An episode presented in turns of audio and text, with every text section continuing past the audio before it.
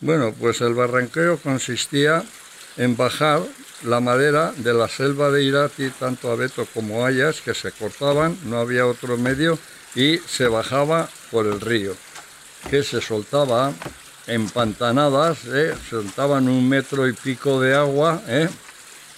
y se pasaba del pantano para abajo, primero pasaban pues a lo mejor dos mil maderas entre Haya y, entre Haya y Abeto.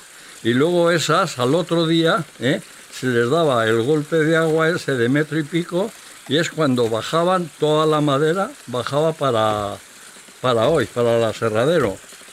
Pero claro, había muchas maderas que se, se paraban contra una piedra grande que había y se hacía pilas grandes de madera. Sobre aquella iban parando otras y leña menuda. Y esa había que deshacerla. Entonces estábamos una brigada que era de, de estábamos la brigada de Oroz y otra la de los Chelvas, que esos siempre estaban en el aserradero. Y subían también, si hacía falta, subían río arriba para deshacer, porque entre 15 y 18 días o así era lo que, lo que tardaban de una pantanada a otra, según hacía falta madera en Ahoy y según también el pantano, el agua que tenía, aunque llovía mucho más que ahora, pero y cada 15, 18 días.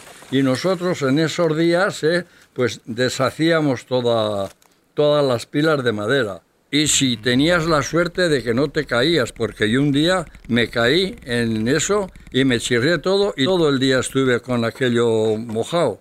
Y eso consistía, pues, que, que, ganábamos además 17 pesetas en aquel tiempo, ¿eh? para estar todo el día mojado, todo el día, desde la mañana que salías al amanecer hasta la noche que volvías a casa.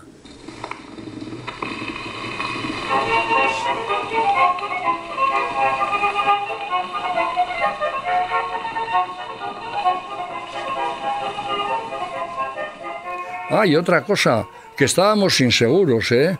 Yo y todos después, cuando has cogido la seguridad social, oye, pues tú empezaste a cotizar, te empezaron a cotizar cuando hicimos el lavadero del matadero, nos hizo José Miguel, ni pauriarte trabajando en los canales, ni en el río Palirati, lo encantarías, no pagaban seguridad social. Yo no sé si pagarían algún seguro, a lo mejor, de accidente, pero bueno, cuando le cortó a Manuel la pierna el cable, aquí hubo un cable desde Remendía, estuvo 14 años, bajaba cantidad de madera.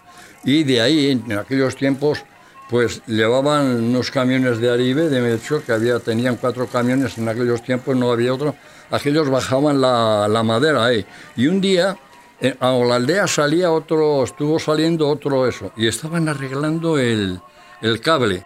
Oye, y echan sin, sin avisar, echan a andar el, eso, le coge en la, la rueda grande donde pasaba la cordina, con la cordina, le coge y le corta de debajo la rodilla. Oye, pues no tenía seguro, fíjate, me acuerdo en una camioneta y en un, en un, salíamos nosotros de la escuela aún, fíjate, luego en un camionico, no sé de dónde agenciaron por ahí, con un colchón encima de la cama, allí lo, lo llevaron y se le escapaban todos. Por fin no tuvo la eso de, de hacerle un torniquete con una cuerda porque se desangraba. Y Manuel, cogerme, cogerme, oye, fíjate, Y después el puro le dio algún dinero que trabajaba para él, pero oye, fíjate, sin seguros de nada. Él se quedó sin pierna. más es que luego le tuvieron que cortar así y otra vez así y, casi le cortan porque le iba cogiendo cangrena, no sé qué, sí. Y así se andaba, oye. Es Jesús Urroz, de la Casa Ezquerra.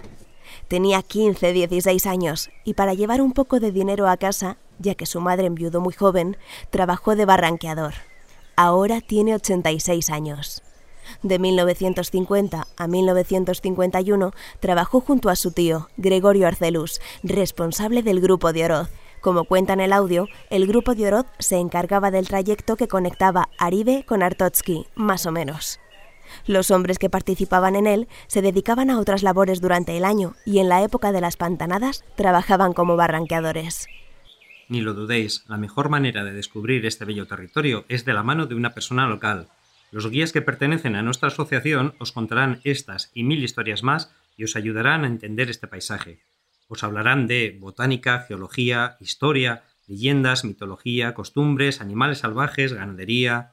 Su contacto lo encontraréis en nuestra web www.turismoselvadeirati.com.